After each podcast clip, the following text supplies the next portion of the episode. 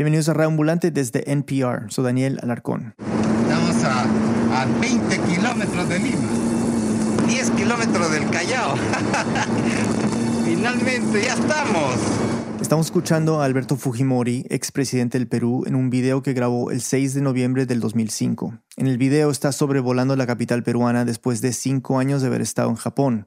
Ahí se había refugiado luego del colapso de su gobierno. Soñaba con volver al Perú, pero en ese momento no podía. Ese video se grabó rumbo a un tercer país, Chile. Porque efectivamente si llegan a Lima podría ser inculpado por 21 crímenes y delitos. Él es Carlos Meléndez. Lo conocí en Santiago hace un par de años y es un experto en el tema de Fujimori. Con él hablé de este episodio tan extraño en la vida del expresidente.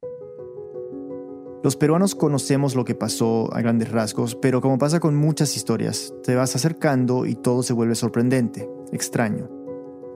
Entonces Fujimori no podía entrar al Perú porque había una orden de captura de la Interpol en su contra. La justicia peruana lo estaba buscando por acusaciones de delitos de corrupción y crímenes de lesa humanidad. Regresar al Perú era casi seguro que lo llevaría a la cárcel. Pero el expresidente tenía un plan. Entonces él tenía que de algún modo ver la manera de, de cómo evitar eso. Entonces una manera es, por ejemplo, ir a un tercer país en este caso, ese tercer país sería Chile. Su plan dependía de varios supuestos. Primero, asumía que al llegar a Chile los peruanos pedirían la extradición. También asumía que los chilenos rechazarían esa petición y entonces... Desde Chile vas hacia el norte de Chile, vas a la, frontera con Perú y entras libre a hacer tu campaña política para el año 2006. Ese era el, el plan que tenía Alberto Fujimori. O sea, quería volver y no solo para pisar tierra peruana por cuestiones patrióticas o sentimentales, sino para volverse a postular a la presidencia. Lo cual suena, para ser honesto, bastante descabellado, como plan, digo. Pero Carlos me cuenta que para Fujimori no lo era, para nada. Al contrario, tenía toda la lógica del mundo. Así que desde Japón, Fujimori y sus colaboradores más cercanos juntaron fondos, alquilaron un avión privado y salieron el 6 de noviembre del 2005. El viaje era bastante largo, de más de 20 horas, así que hicieron una parada técnica para cargar combustible en Tijuana, México. Fujimori ni siquiera se bajó del avión. Durante el vuelo estaba tan emocionado que estuvo grabando videos para repartirlos a la prensa cuando aterrizara en Santiago. Eran videos como este, de una mala calidad. Tratando de una estrategia finalmente decidida. No se escucha muy bien, pero en el video se ve al expresidente peruano en el avión, hablando por teléfono con uno de sus hijos. Dice que llegará a Chile ese mismo día, 6 de noviembre, y a Perú en cualquier momento. Fujimori estaba grabando el video cuando su avión aterrizó en el aeropuerto principal de Santiago. Mira directamente a la cámara y dice,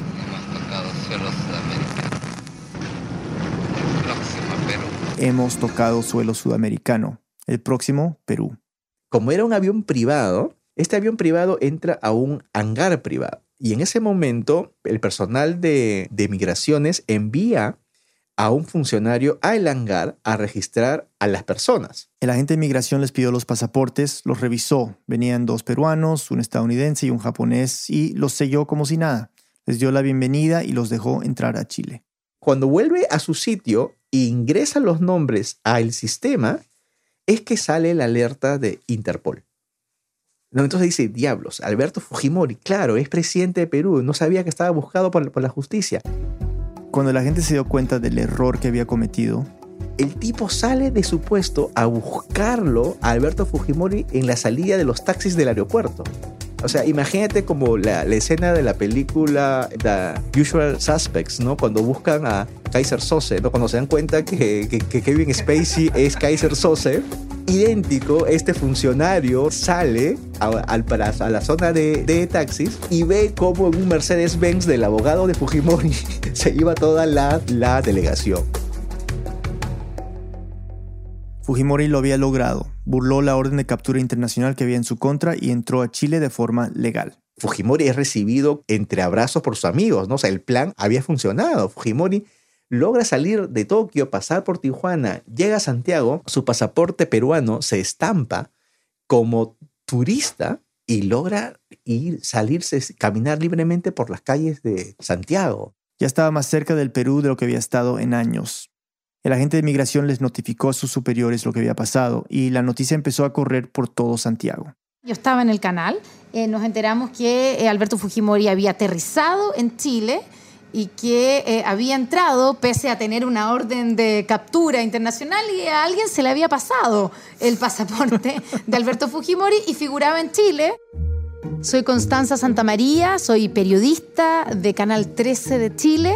En 2005, Constanza era reportera de un noticiero local y recuerda muy bien la conmoción que causó la llegada de Fujimori a Santiago. Se pueden imaginar la locura en, em, en investigaciones, en aduana, eh, tratando todo el mundo de entender cómo pudo entrar Alberto Fujimori sin que nadie se diera cuenta. Pero era, muy, era tarde, ¿ah? era, estaba oscuro, me acuerdo, no sé, haber sido las 10 de la noche, 9 de la noche.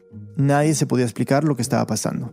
Entonces, la llegada fue realmente un, un balde de agua fría eh, para, para el presidente Ricardo Lagos, que era el que estaba en ese minuto. O sea, un convidado de piedra en toda su expresión. O sea, uno se puede imaginar qué hacemos con este personaje. Este personaje que con su visita causó tanto revuelo político en la sociedad chilena, sin mencionar la peruana, claro. Para entender lo que llevó a Fujimori primero a refugiarse en Japón y después a burlar una orden de captura internacional para llegar a Chile, necesitamos regresar un poco. Carlos Meléndez nos cuenta. Alberto Fujimori fue uno de los primeros outsiders exitosos en la política latinoamericana. Digo outsider porque a principios de 1990, el año de su campaña presidencial, era un ingeniero y catedrático universitario desconocido, descendiente de inmigrantes japoneses, o sea, no figuraba en la vida pública. En ese momento, Perú se encontraba en una crisis económica y social. La hiperinflación había llegado a más de 2.000% anual. Los grupos terroristas Sendero Luminoso y el MRTA, el movimiento revolucionario Tupac Amaru, libraban una guerra contra el Estado peruano que causaría casi 70.000 muertes. Los peruanos le habían perdido la fe a los partidos políticos tradicionales. En medio de esa situación, Fujimori decidió fundar Cambio 90 para lanzarse como candidato a la presidencia.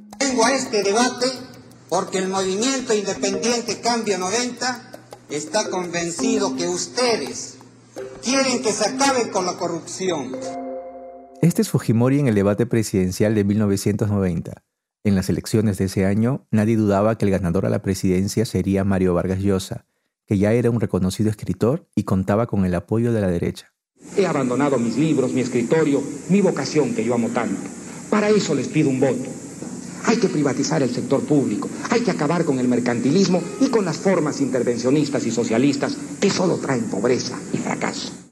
Pero Fujimori prometía un cambio, un cambio de la clase política, aunque sin dar muchos detalles de cuáles eran exactamente las medidas que iba a tomar.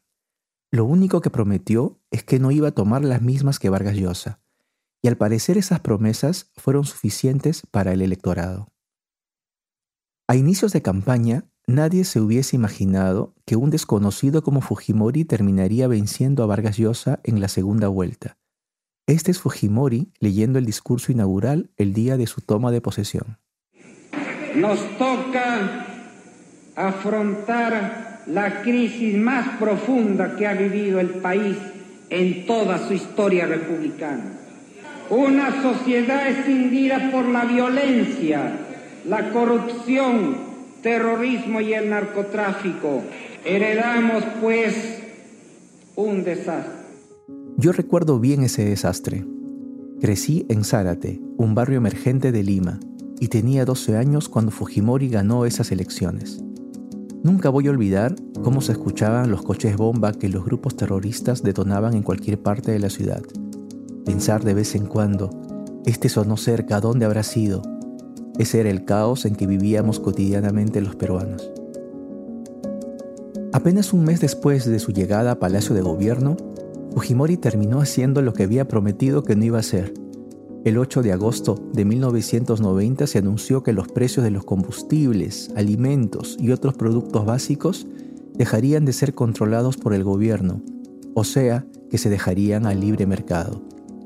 Fujimori justificó el abandono de su promesa como la única solución a la fuerte crisis en la que el Perú estaba desde hacía años.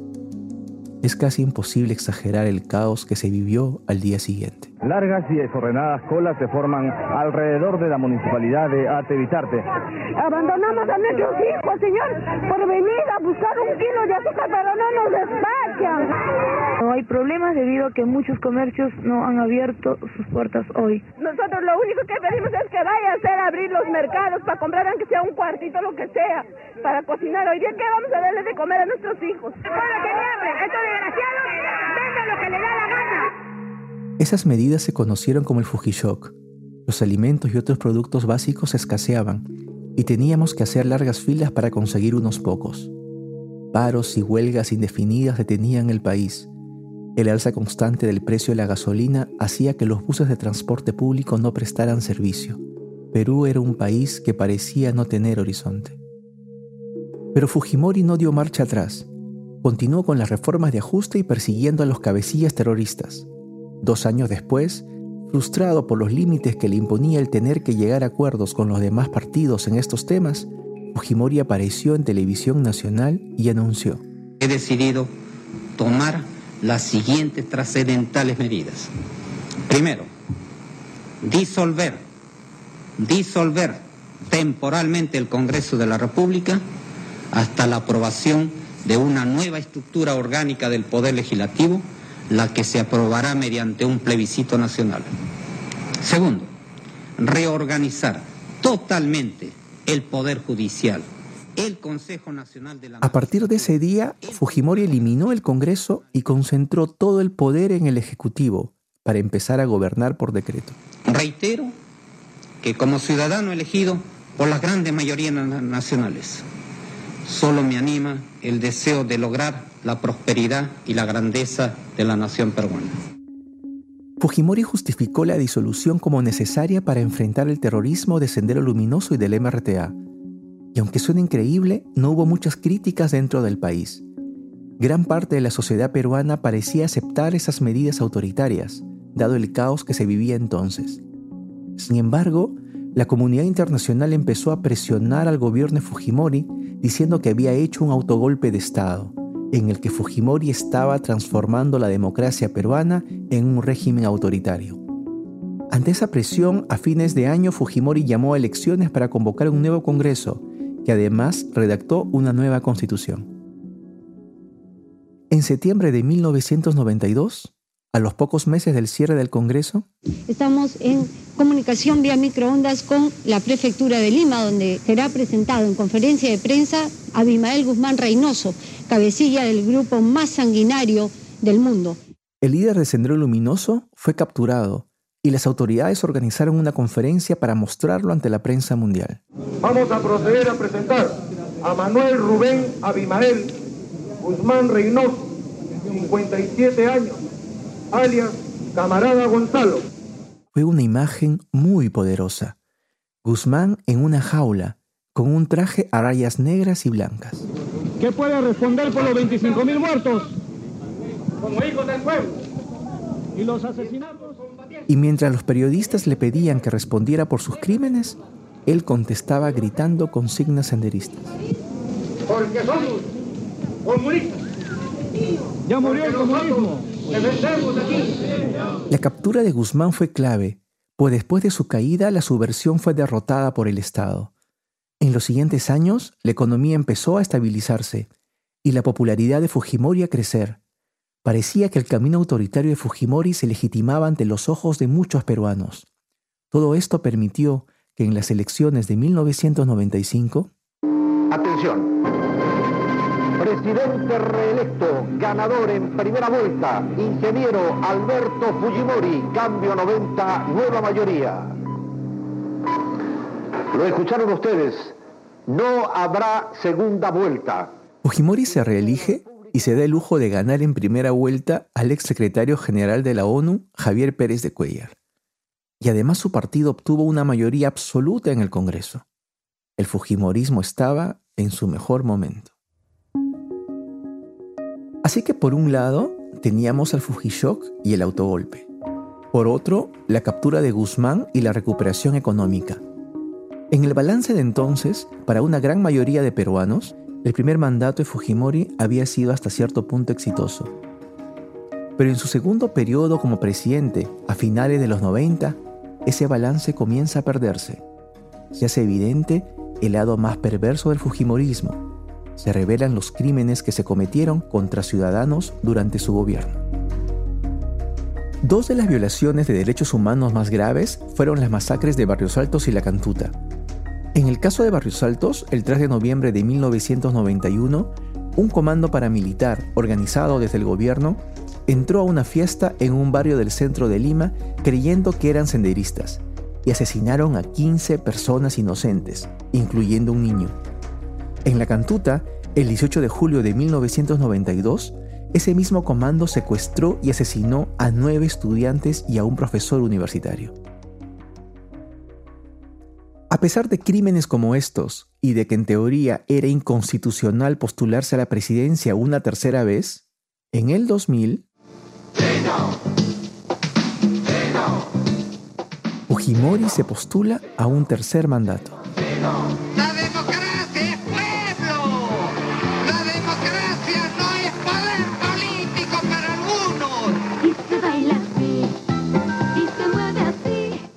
Elección bastante controversial, pues desde el gobierno Fujimori utilizó toda la maquinaria que tenía a su disposición para tratar de ganar una nueva reelección.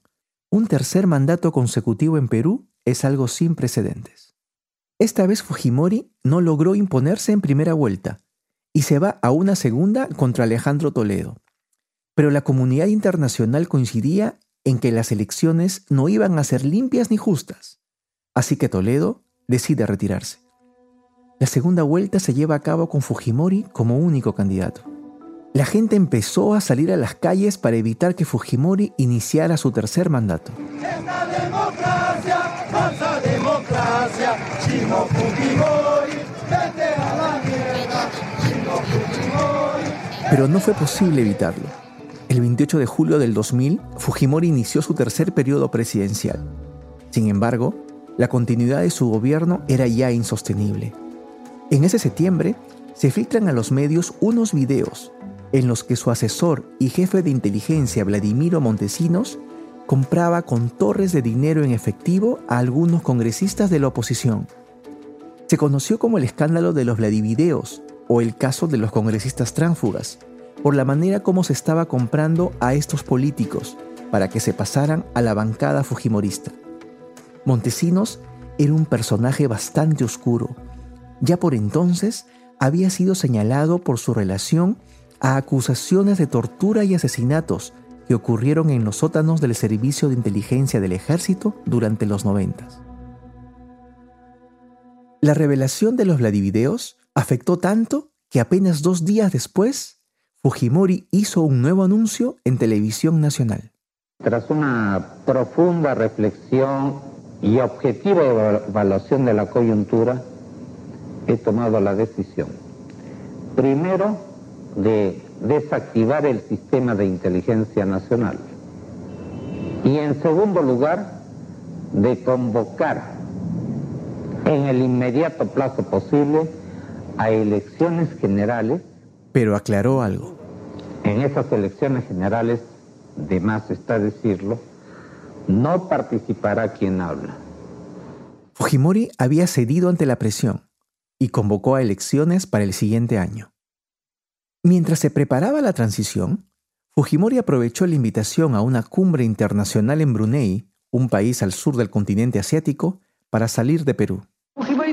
Domingo de noche desde Tokio a, la agencia de Lima que presentará su renuncia formal al presidente del Congreso Valentín Paniagua al tiempo que dejó abierta la posibilidad de seguir su carrera política como congresista.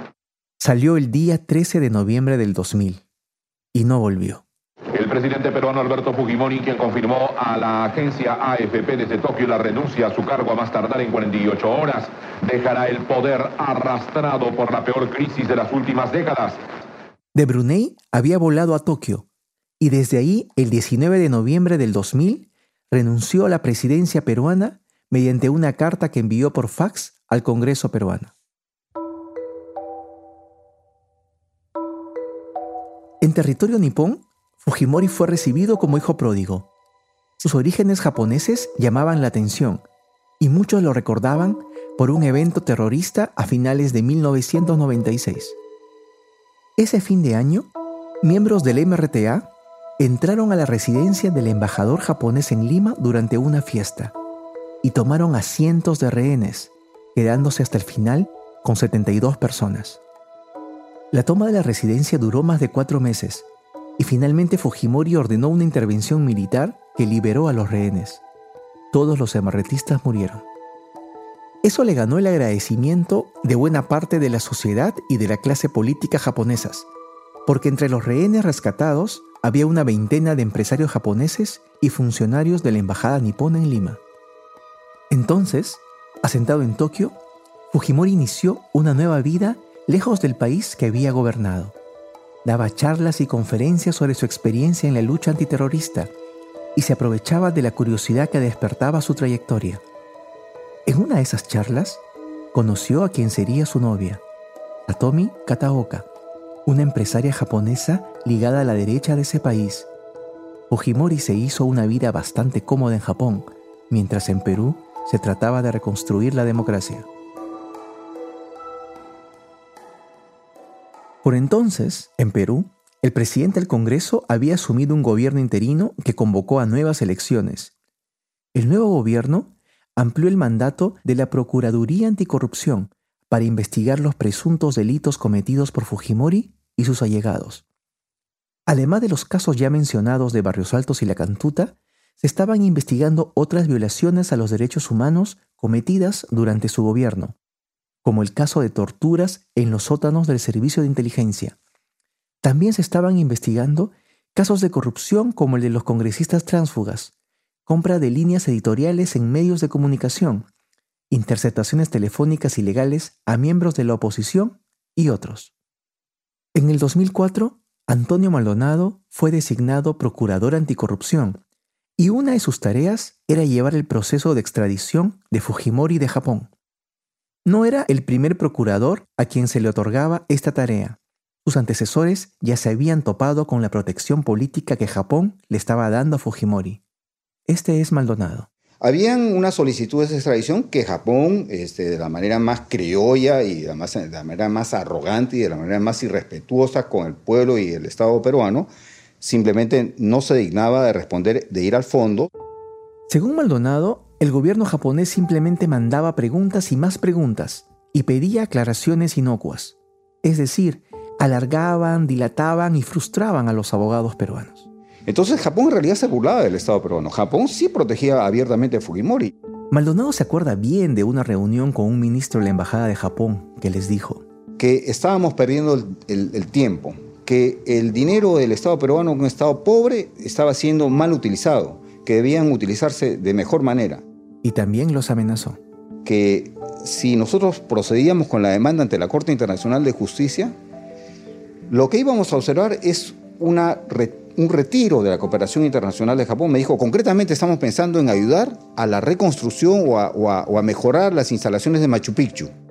Pero el Estado peruano no estaba dispuesto a ceder con la extradición entonces, en el 2005, se propuso llevar al Estado japonés ante la Corte Internacional de Justicia en La Haya. ¿Por qué? Por violación de la Convención Internacional de Tortura, o sea, la obligación universal de eh, perseguir y castigar a una persona a la que se le imputaban um, la comisión de torturas sistemáticas, en fin, de acuerdo al lenguaje de la Convención de la ONU sobre torturas. Mientras el Estado peruano hacía todo lo posible por tratar de llevar a Fujimori a Perú y juzgarlo, a mediados de septiembre de ese mismo año, 2005, Fujimori visitó al consulado peruano en Tokio para renovar su pasaporte. ¿Qué lo que siente usted? ¿Su pasaporte? Bueno, esta es la prueba evidente de que soy 100% peruano y que estoy en condiciones de prepararme para próximo. Bueno, muchas gracias. Adiós. No se escucha bien, pero Fujimori dice, estoy en condiciones de prepararme para el próximo año. El próximo año, es decir, las elecciones presidenciales del 2006. Un anuncio así, casi improvisado, sonaba disparate, la verdad. O sea, Fujimori lanzándose a presidente del Perú. Nadie se tomaba en serio que estuviera considerando la posibilidad de salir de Japón pues aunque existía la amenaza del juicio ante la Haya, la protección de la clase política japonesa parecía bastante sólida. Entonces, hay dos hipótesis del por qué Fujimori decidió abandonar Japón. La primera, popular entre los diplomáticos peruanos, es que las acciones de la Cancillería peruana lograron ejercer presión sobre el gobierno japonés y que eso forzó a Japón a dejar de ofrecerle protección y amparo político a Fujimori. Pero la otra hipótesis es que Fujimori se aburría en la tierra de sus ancestros, que quería seguir activo en la política. Este es Fujimori en un documental estadounidense que se estrenó en 2005. Yo tengo, les debo confesar, tengo habilidades para ser presidente. Me gusta el trabajo de presidente. Y parece que no puede ser más claro en sus intenciones. Creo que para mí es un deber de volver, de estar nuevamente al frente eh, con el pueblo del Perú. Con la perspectiva de nuevas elecciones en Perú en el 2006, todo indica que no lo pudo resistir y empezó a planear su regreso. En todo caso, volver al Perú no iba a ser fácil. Como ya dijimos, si Fujimori llegaba directamente al territorio peruano, sería apresado de inmediato para ser procesado por los casos abiertos en su contra. La hipótesis que muchos tienen es que la idea era llegar a un tercer país con la intención de pasar por un proceso de extradición. Explico, la justicia de este tercer país sería la que evaluaría los casos por los cuales Fujimori iba a ser juzgado en Perú. Si lo encontraban extraditable, lo entregarían a la justicia peruana, pero si ese tercer país rechazaba el pedido de extradición, Fujimori quedaría libre, todos los cargos en su contra se caerían y podía regresar al Perú, incluso a participar en las elecciones que se venían. Por eso tenían que elegir bien cuál sería ese tercer país. La cercanía de Chile a Perú fue uno de los factores que influyó en la decisión, pero según Maldonado, el procurador anticorrupción, también fue muy importante. La tradición chilena de negar extradiciones en casos similares, empezando con el criminal nazi Rauf, claro. Y es que Chile, en la década previa, había denegado la totalidad de pedidos de extradición. Incluso registraba rechazos históricos. Por ejemplo, ni siquiera extraditó a ese Walter Roth mencionado por Maldonado, que fue un oficial nazi responsabilizado de la muerte de un cuarto de millón de personas en Auschwitz. Chile parecía la elección más obvia. Casi dos meses después de renovar su pasaporte peruano, Fujimori estaba en ese mismo avión privado que volaba desde Tokio hasta Santiago, grabando el video que oímos al principio.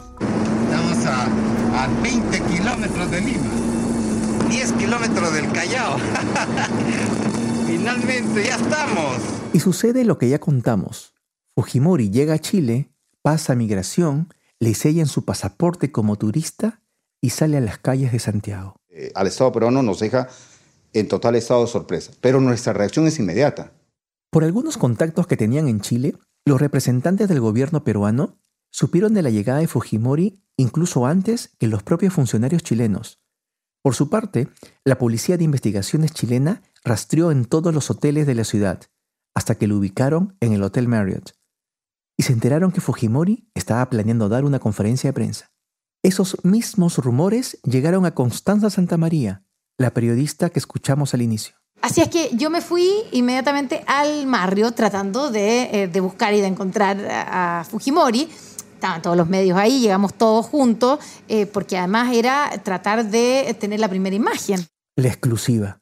Pero la conferencia no empezaba y Fujimori no se veía por ningún lado. Yo me acuerdo de haber hecho guardia, nos echaron cinco veces durante la noche, me quedé toda la noche en el Marriott, logré entrar al Marriott, porque las cámaras obviamente estaban afuera, pero yo, yo quería entrar, a, aunque sea a ver, a sacarlo en ese minuto, yo creo que no, yo no haber tenido celular, pero a verlo y a preguntarle un par de cosas, yo andaba con mi micrófono escondido en alguna parte.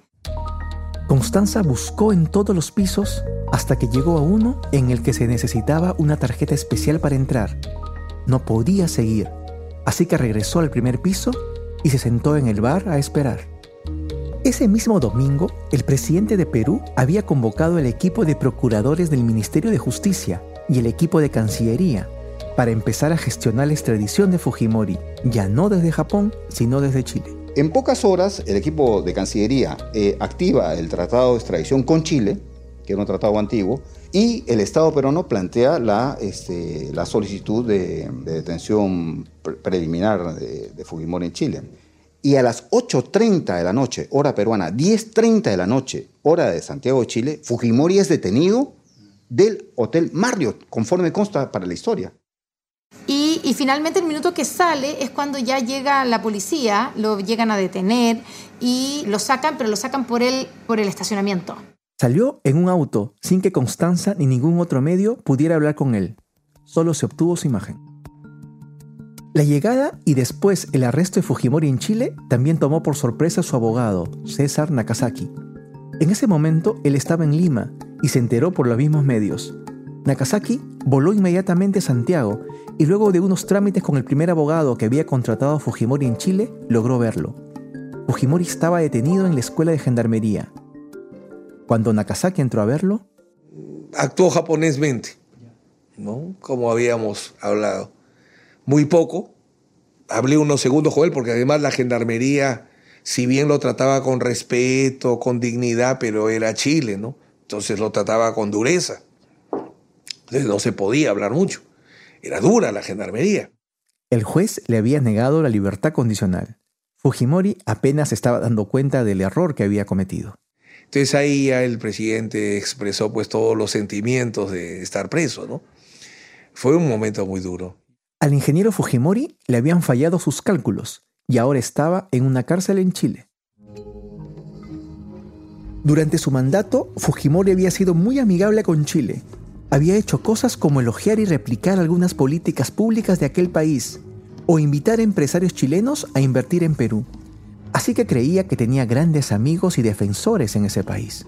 Pero Fujimori al parecer no consideró que en aquel momento había elecciones presidenciales en Chile y que la favorita, la socialista Michelle Bachelet, había vivido en carne propia el horror de la dictadura de Augusto Pinochet.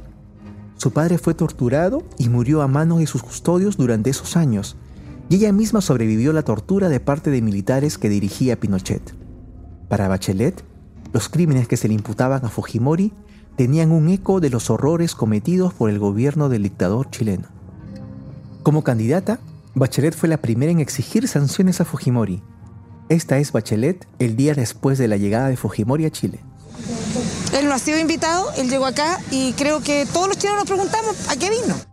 El plan de Fujimori había sido que la justicia chilena, que él consideraba una justicia neutral e independiente de sesgos políticos, lo eximiera de todas o la mayoría de acusaciones en su contra. Su grueso error fue creer que encontraría en Chile la muralla política protectora con la que contó en Japón. Se equivocó. Después de la pausa, Fujimori se enfrenta a la justicia en Chile. Ya volvemos. Estos días hay tantas cosas para ver que jamás te va a alcanzar el tiempo. Es por eso que existe Pop Culture Happy Hour desde NPR. Dos veces por semana buscan entre todas las tonterías que hay, comparten sus reacciones y te dan un resumen de lo que sí vale la pena. Escucha Pop Culture Happy Hour todos los miércoles y jueves. Muchas veces recibimos esta pregunta, ¿qué podemos hacer para apoyar al podcast? Bueno, tenemos un programa de membresías, tenemos una app para aprender español y para los ambulantes en los Estados Unidos también pueden apoyar a NPR. Si les gusta lo que hacemos y si también disfrutan de los otros programas de NPR, por favor consideren apoyar a su emisora de radio pública local. Pueden hacerlo entrando a la página donate.npr.org slash radioambulante. Donate se deletrea D-O-N-A-T-E, donate en inglés. Repito, donate.npr.org slash radioambulante. Gracias. Estamos de vuelta en Radioambulante, soy Daniel Alarcón. Antes de la pausa escuchamos cómo el expresidente peruano Alberto Fujimori se encontraba detenido en Chile después de haber salido inesperadamente de Japón. Fujimori había logrado entrar como turista al país, evitando así una expulsión inmediata, pero ahora se enfrentaba al proceso de extradición. Carlos Meléndez nos sigue contando. En el acuerdo de extradición entre Perú y Chile, estaba establecido que el gobierno peruano debía presentar en dos meses los casos en contra de Fujimori. Esto para justificar si extraditarlo o no. Si no cumplían con ese plazo, Fujimori quedaría libre. Para Antonio Maldonado, el procurador anticorrupción, y para su equipo, fueron los dos meses más intensos de trabajo de toda su vida. Pero lo lograron. A tres días del vencimiento del plazo, habían completado 12 cuadernos que detallaban 12 acusaciones en contra de Fujimori. Maldonado se dispuso a viajar para llevar esos cuadernos personalmente a Chile. Por motivos de seguridad, viajaron en un avión de la Fuerza Aérea Peruana y no en un vuelo comercial. Eso se produce los primeros días de enero del año 2006. Un vuelo que sale muy temprano de la base aérea de, en Lima, contigua al aeropuerto Jorge Chávez. Iban tres personas en el avión más la tripulación y el resto del espacio estaba saturado por cajas y cajas de papeles. Eran 12 cuadernos, pero cada cuaderno tenía miles de páginas. Miles, de- o sea, todo el avión estaba con, ese, con esa carga. Nu- Nuestro equipaje era pequeñísimo. En algún momento los avioneros, eh, ya pasando creo, ya creo que era la cordillera, entrando a la cordillera con Chile, el avión, el, clima en el avión estaba más frío, los avioneros abren una cajita, sacan unos emparedados que habían preparado para nosotros, unos cafecitos, nos invitan, en fin. Y de pronto, del asiento de Churliza empieza a salir humo.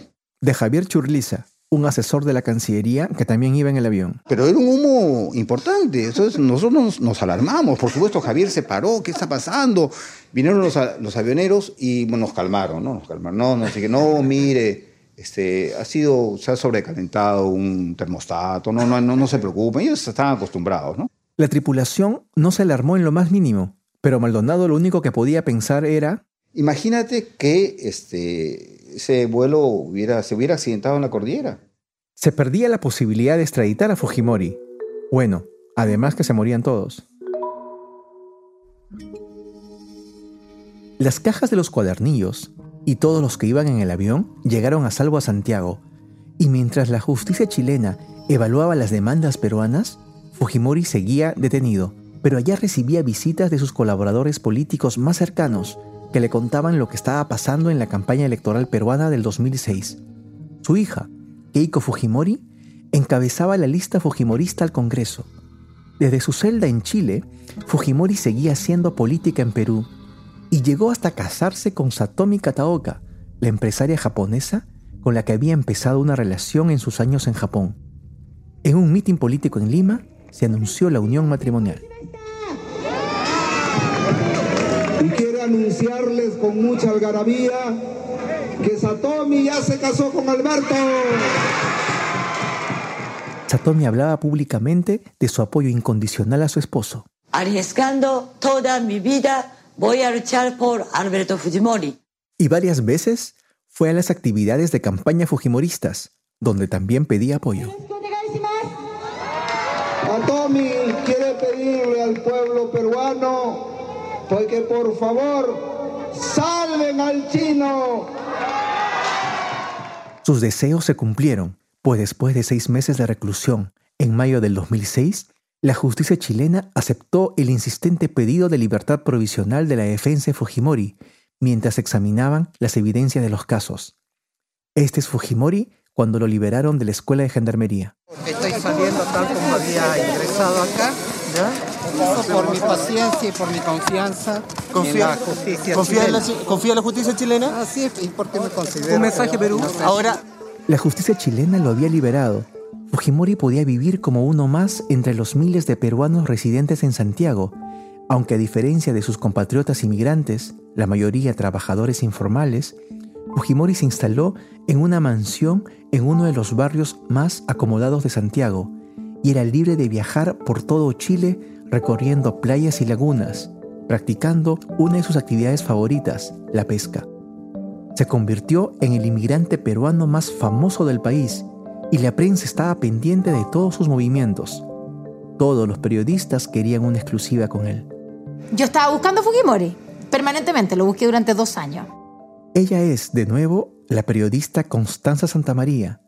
Seguía trabajando en Canal 13 en el verano del 2007, cuando se le presentó otra oportunidad de conseguir esa exclusiva.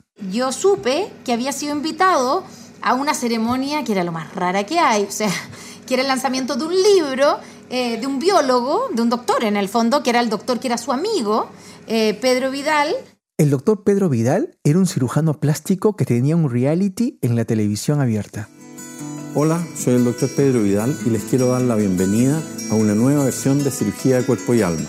Esta vez lo vamos a hacer en... Y ese 11 de junio del 2007 estaba presentando el libro que había escrito sobre insectos chilenos.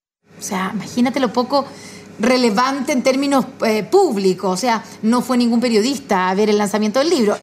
Entonces sí, Bizarro que Constanza, después de dos años de buscarlo, finalmente logró hablar con él en el lanzamiento de un libro sobre insectos escrito por un médico de televisión.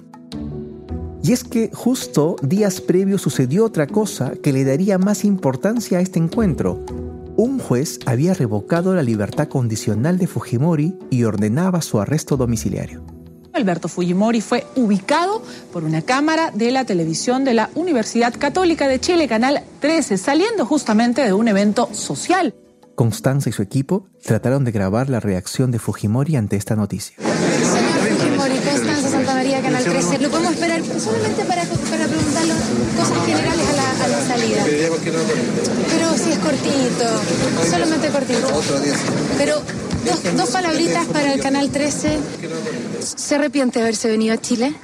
Pero caramba, yo he venido tantas veces a Chile. Una, una más no. ¿Pero no se, arrep- no se arrepiente al ver lo que hoy día ocurrió con la fiscal? No me arrepiento. ¿Y si lo extraditaran, se arrepentiría? No, no. Bueno, hay que esperar lo que ocurra. Ya arrestado, esta vez en su casa, y con la amenaza del fallo en su contra en la petición de extradición a Perú, Fujimori sacó una última carta. Optando por su ciudadanía japonesa, se postuló desde Chile al Senado de Japón, buscando la inmunidad que le daría ese puesto. Bueno, en primer lugar tuve esta invitación, ya hace algunas semanas lo he estado meditando y este partido pequeño de Japón Nuevo, Partido Popular, ha tenido muy buena valoración de la gestión de mi gobierno. El 27 de junio del 2007, Fujimori presentó su candidatura oficial y se hizo llamar el último samurái. Como no podía salir de territorio chileno mientras esperaba la respuesta de la extradición, solo le quedaba comunicarse con su electorado japonés a través de videos grabados desde su arresto domiciliario. Alberto Fujimori です。ペルー大統領としての経験を生かし、日本の国民の皆さんに次のことを約束します。 Este es un spot promocional de esa campaña. 特に北朝鮮の拉致問題を必ず解決します。拉致被害者を En pantalla aparece Fujimori en un jardín y promete aplicar toda la experiencia adquirida cuando fue presidente de Perú a favor del pueblo japonés. Fujimori, claro, nació y se crió en Perú, y aunque habla fluido el idioma de sus padres, tiene un acento fuerte. Se nota que es extranjero.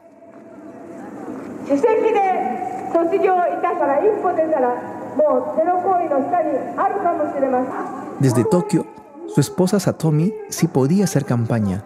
Salía a las calles. En un video aparece montada en un samurái móvil, una caja gigante encima de un carro que tiene la foto de Fujimori y varios megáfonos. で藤森さんはずっと移民で行ってそのずっと特権階級が牛耳ってきた政治を彼は革命的にやっぱり変えて文盲の人たちに Esa es Satomi en una entrevista, diciendo que como presidente de Perú, Fujimori hizo un cambio revolucionario en la política y enseñó a leer y a escribir a los analfabetos. で最終的には彼やっぱりペルーのことの Aún con todos estos esfuerzos, Fujimori solo obtuvo alrededor de 50.000 votos y quedó cuarto en su contienda. Su última carta había sido eliminada. Contra todos los pronósticos, en julio de 2007, el primer fallo en Chile fue favorable para Fujimori. Se rechazó la extradición en primera instancia, pero fue una victoria que le duró muy poco, pues el Estado peruano apeló inmediatamente a la Corte Suprema de Chile, quien iba a dar la última palabra. Meses antes había sucedido algo que cambió la perspectiva del caso de Fujimori. El 10 de diciembre de 2006 murió el ex dictador chileno Augusto Pinochet a los 91 años, en el Hospital Militar de Santiago. Para Antonio Maldonado, el ex procurador del Estado peruano, Este hecho transforma totalmente a favor del Perú el escenario judicial chileno. Aquí hay que explicar la relación que había entre Fujimori y Pinochet. Era algo que había empezado en los 90, cuando Fujimori llegó al poder y aplicó las reformas de mercado en Perú de las que hablamos al inicio. Medios nacionales e internacionales empezaron a compararlo con lo que Pinochet había hecho en Chile, que para muchos en ese momento era un líder de mano dura que había puesto orden en un país caótico. Y fue así que a mediados de los 90, luego del éxito inicial de las medidas de Fujimori, surgió un apodo para él. Se convirtió en Chinochet, y en un principio ese apodo le gustaba, incluso se sentía halagado, pero 10 años después, cuando se habían revelado los crímenes de la dictadura pinochetista, Chinochet se convirtió en sinónimo de una afrenta para la democracia y para los derechos humanos en Chile y en el Perú. Cuando Fujimori llegó a Chile, Pinochet seguía vivo, estaba en Santiago y también se encontraba en medio de un proceso judicial, pero murió sin ser sentenciado por los crímenes de su gobierno. Este es César Nakazaki, de nuevo, el abogado de Fujimori. Entonces nos era claro que el botín de guerra, al no poder ser Pinochet, iba a ser Chinochet. El botín de guerra para el gobierno de Michelle Bachelet, que ya estaba en la presidencia de Chile. Bachelet se había dedicado a impulsar la defensa de los derechos humanos como política de Estado, como parte de la identidad chilena, y juzgar a Fujimori era una oportunidad única para probar eso. Obviamente ese escenario siempre lo manejamos, siempre lo yo al menos lo manejé siempre. Según Nakazaki, la justicia que no se había logrado con Pinochet ahora se haría con Fujimori, aunque para él eran casos totalmente diferentes. Fujimori y el Perú enfrentó la organización de asesinos terroristas más grande que ha existido en América. En cambio, Pinochet enfrentaba a comunistas y socialistas. Hay una gran diferencia, no lo puede comparar. Maldonado coincide en que la muerte de Pinochet tuvo un efecto en el caso de Fujimori. Pero para él, lo que cambiaba era que ahora la Corte Suprema de Chile no tenía que cuidarse de que lo que decidiera con Fujimori afectara el destino de Pinochet, que era un caso que tenía muy dividida a la sociedad chilena. Entonces, la muerte de Pinochet es determinante porque permitió que la segunda sala penal de la Corte Suprema no solo, digamos, acepta la mayor parte o la parte más fuerte de los cargos de solicitud de la extradición del Estado peruano, sino que acepta la teoría del autor mediato. La teoría del autor mediato significa que no era necesario probar que Fujimori dio la orden directa, por ejemplo, en el caso de la cantuta de asesinar a esos estudiantes y al profesor para encontrarlo culpable era suficiente probar que el comando paramilitar que ejecutó la matanza fue organizado desde el gobierno y como jefe del Ejecutivo, Fujimori era responsable. Si Pinochet hubiese estado vivo, esa teoría habría abierto las puertas para su incriminación. Así que en septiembre del 2007, bueno, pasaron 22 meses desde que Fujimori llegó a Chile hasta que se aprobó su extradición. Dos de los casos presentados, Barrios Altos La Cantuta y congresistas tránsfugas, mejor conocido como los Vladivideos, fueron sancionados por votación unánime de los magistrados. La Corte aceptó también, por voto mayoritario, otros cinco casos más, siete en total. Apenas la Corte Suprema le puso fin al suspenso, la presidenta Michelle Bachelet tomó el teléfono y llamó a su par peruano Alan García para informarle directamente de la resolución. La mandataria descartó de plano cualquier tipo de presión en el fallo. Esta es Bachelet. La justicia se dio el tiempo que necesitaba para tomar el fallo que, necesitaba eh, y por lo tanto aquí no hay maniobras de ningún tipo. Constanza Santamaría nunca dejó de intentar conseguir esa entrevista, la que había estado buscando desde que Fujimori aterrizó en Santiago casi dos años atrás. Y ahora, con el tema de la extradición ya resuelto, lo intentó una última vez. Yo empecé a trabajar em, así como de trabajo de joyería para conseguirme una entrevista, como diciendo antes de que se vaya, que, que de una entrevista. Un trabajo de joyería, o sea, minucioso, insistente, que consistió en tratar de convencer a los abogados y asesores de Fujimori y el mismo expresidente de que aceptara ser entrevistado. Y lo logró, en el último día, en las últimas horas de Fujimori en Chile, consiguió que uno de los abogados le permitiera ingresar a la residencia donde Fujimori cumplía su prisión domiciliaria. Entonces entré en, el, en un auto, creo que era el auto del canal, pero entré escondida, escondida. Entramos contigo el camarógrafo, entré escondida yo, tapá, tapá abajo con unas cosas. No querían que los vieran los periodistas que estaban todo el tiempo fuera del condominio donde quedaba la casa de Fujimori. Y nos llevaron hasta, hasta la casa, eh, donde estaban todas las maletas listas para que él se fuera.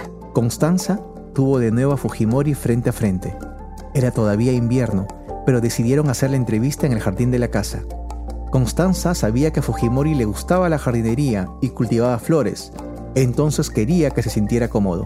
Entonces quería hacer una cosa entre caminada y conversada y que además decirle sé que le gustan las flores para que me mostrara, no sé, lo que hizo durante estos dos años. Fujimori no había perdido el optimismo impostado y ensayado durante su tiempo en Chile, y trató de convencer a Constanza de que Igual él había conseguido un triunfo, porque en el fondo lo extraditaban, pero no por todas las causas que, de- que- que le imputaban en, en Perú. Por lo tanto, había logrado su objetivo, que era producir una especie de filtro en Chile y filtrar y que fuera extraditado no por todas las causas. incluso en su último momento de libertad, o quizás precisamente por ello, el expresidente no perdió la oportunidad para derrochar su encanto. Y él me cuenta que tenía este hobby, que yo sabía, pero me cuenta de las plantas y me invita como a, a ir a ver este jardín de rosas que tenía. Y, y él, que era, era, nosotros decimos en Chile, canchero con las mujeres, Canchero, o sea, que se hacía el encantador. entonces en ese momento que estábamos grabando la entrevista, va a cortar una flor para regalármela. Fujimori fue por una de las rosas que él mismo había cultivado y cuando se acercó para cortar la flor, se tropezó. Y se cae al suelo, se cae, se cae, pero de boca al suelo. Con la flor en mano, uno de los asistentes de Fujimori llegó a ayudar a que se levantara. él como tratando de componerse con este abrigo, además que era como tieso, entonces le costó levantarse con la flor en la mano, se la recibí la flor después de eso, imagínate que se había caído por, por tomar la flor. Trataron de seguir con la entrevista, pero De ahí en adelante estuvo descompuesto con la entrevista porque obviamente le había pasado algo bien terrible para su imagen. Y bueno, todo se enredó y el asesor en el fondo nos pidió que por favor no pusiéramos eh, esa imagen, que no mostráramos esa imagen, que era, que era un accidente y que a él lo mostraba de una forma muy indigna. Y de alguna manera como que en el fondo me sacó en cara que me estaban dando esta entrevista, que era la única entrevista que iba a dar, entonces que la condición era que no pusiéramos esa parte. Y sí, Constanza accedió y transmitieron la entrevista sin la caída. Cuando terminaron, Fujimori tomó sus cosas y subió inmediatamente al helicóptero de la policía que lo esperaba en el campo de golf del condominio y que lo llevaría al aeropuerto por donde había ingresado a Chile. Subieron las maletas, llegó la, estaba la policía ahí, cierran la puerta, él se despide, hubo gente, to- los vecinos se fueron a despedir, pero con llanto. Lo abrazaban, con emoción, o sea, como si el abuelito se fuera, se fuera del país. Como con- y lloraban, le hicieron una despedida y todo, era muy, sí, era muy, muy familiar, como había mucha gente afectada porque él se fuera.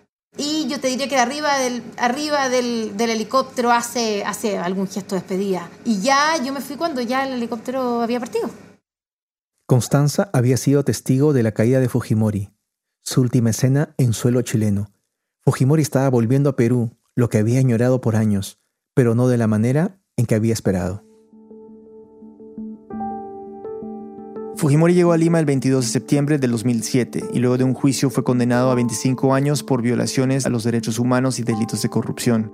El 24 de diciembre del 2017, el entonces presidente peruano Pedro Pablo Kuczynski indultó a Alberto Fujimori, quien ya llevaba más de 10 años en prisión y lo puso en libertad. Esta gracia presidencial resultó en una crisis política sin precedentes en la historia peruana, a tal punto que el propio Kuczynski tuvo que renunciar a la presidencia. En octubre del 2018, la Corte Suprema peruana anuló el indulto presidencial y Fujimori tuvo que volver a prisión, donde permanece hasta hoy. Hablando con Carlos, una de las cosas que nos llamó la atención es que ambos abogados, tanto César Nakazaki, el abogado peruano de Fujimori, como Antonio Maldonado, el procurador del Estado peruano, a pesar de estar de lados opuestos de la trinchera, veían el caso de Fujimori y llegaban a la misma conclusión. Aquí Nakazaki. Fujimori fue sujeto de varios juicios. El juicio jurídico, un juicio mediático, un juicio político y un juicio histórico. En el único que se le iba a hacer justicia, dije, será en el histórico. Y aquí Maldonado. Yo creo que eso es, es- su ambición lo, lo terminó de sepultar, pero yo puedo decir muchas cosas, pero son los hechos los que deben hablar por sí mismos. Y es, finalmente ese es el juicio que me parece importante relevar, ¿no? el juicio de la historia.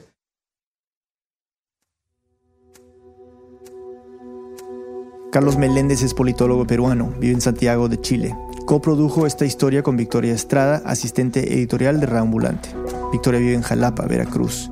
Carlos publicó una versión de esta historia en el libro El informe Chinochet, historia secreta de Alberto Fujimori en Chile, en el 2018. Esta historia fue editada por Camila Segura, Luis Fernando Vargas y por mí. El diseño en sonido es de Andrés Aspiri con música de Remy Lozano. El resto del equipo de Reambulante incluye a Lisette Arevalo, Gabriela Brenes, Jorge Caraballo, Miranda Mazariegos, Patrick Mosley, Laura Rojas Aponte, Barbara Sawhill, Luis Treyes, David Trujillo, Elsa Liliana Ulloa y Joseph Zárate. Carolina Guerrero es la CEO. Reambulante se produce y se mezcla en el programa Hindenburg Pro. Todos los viernes mandamos un boletín electrónico con recomendaciones de nuestro equipo para el fin de semana. Cada correo incluye solo cinco enlaces de cosas que nos inspiran, series de televisión, libros, otros podcasts, aplicaciones para el celular, multimedias en internet, de todo. Es una manera de compartir lo que nos gusta y de filtrar un poco tanto contenido que hay disponible en internet. Si quieres recibirlo, suscríbete en raambulante.org slash correo. Repito, raambulante.org slash correo. Ambulante cuenta las historias de América Latina. Soy Daniel Alarcón. Gracias por escuchar. En el próximo episodio de Reambulante, en julio del verano pasado se filtró un chat privado del gobernador de Puerto Rico. Fue una cosa, una bomba. Fue como si prendiéramos un, cerillo y de repente explotara todo eh, a la vez y provocó un levantamiento popular que nadie se esperaba. Si él anuncia aquí que no va a renunciar, la gente va a estar bien molesta y todo lo que ocurre aquí, luego de que él desanunció, es culpa de él, no es culpa del pueblo. La próxima semana, la caída de Ricardo Rosselló desde las calles del viejo San Juan.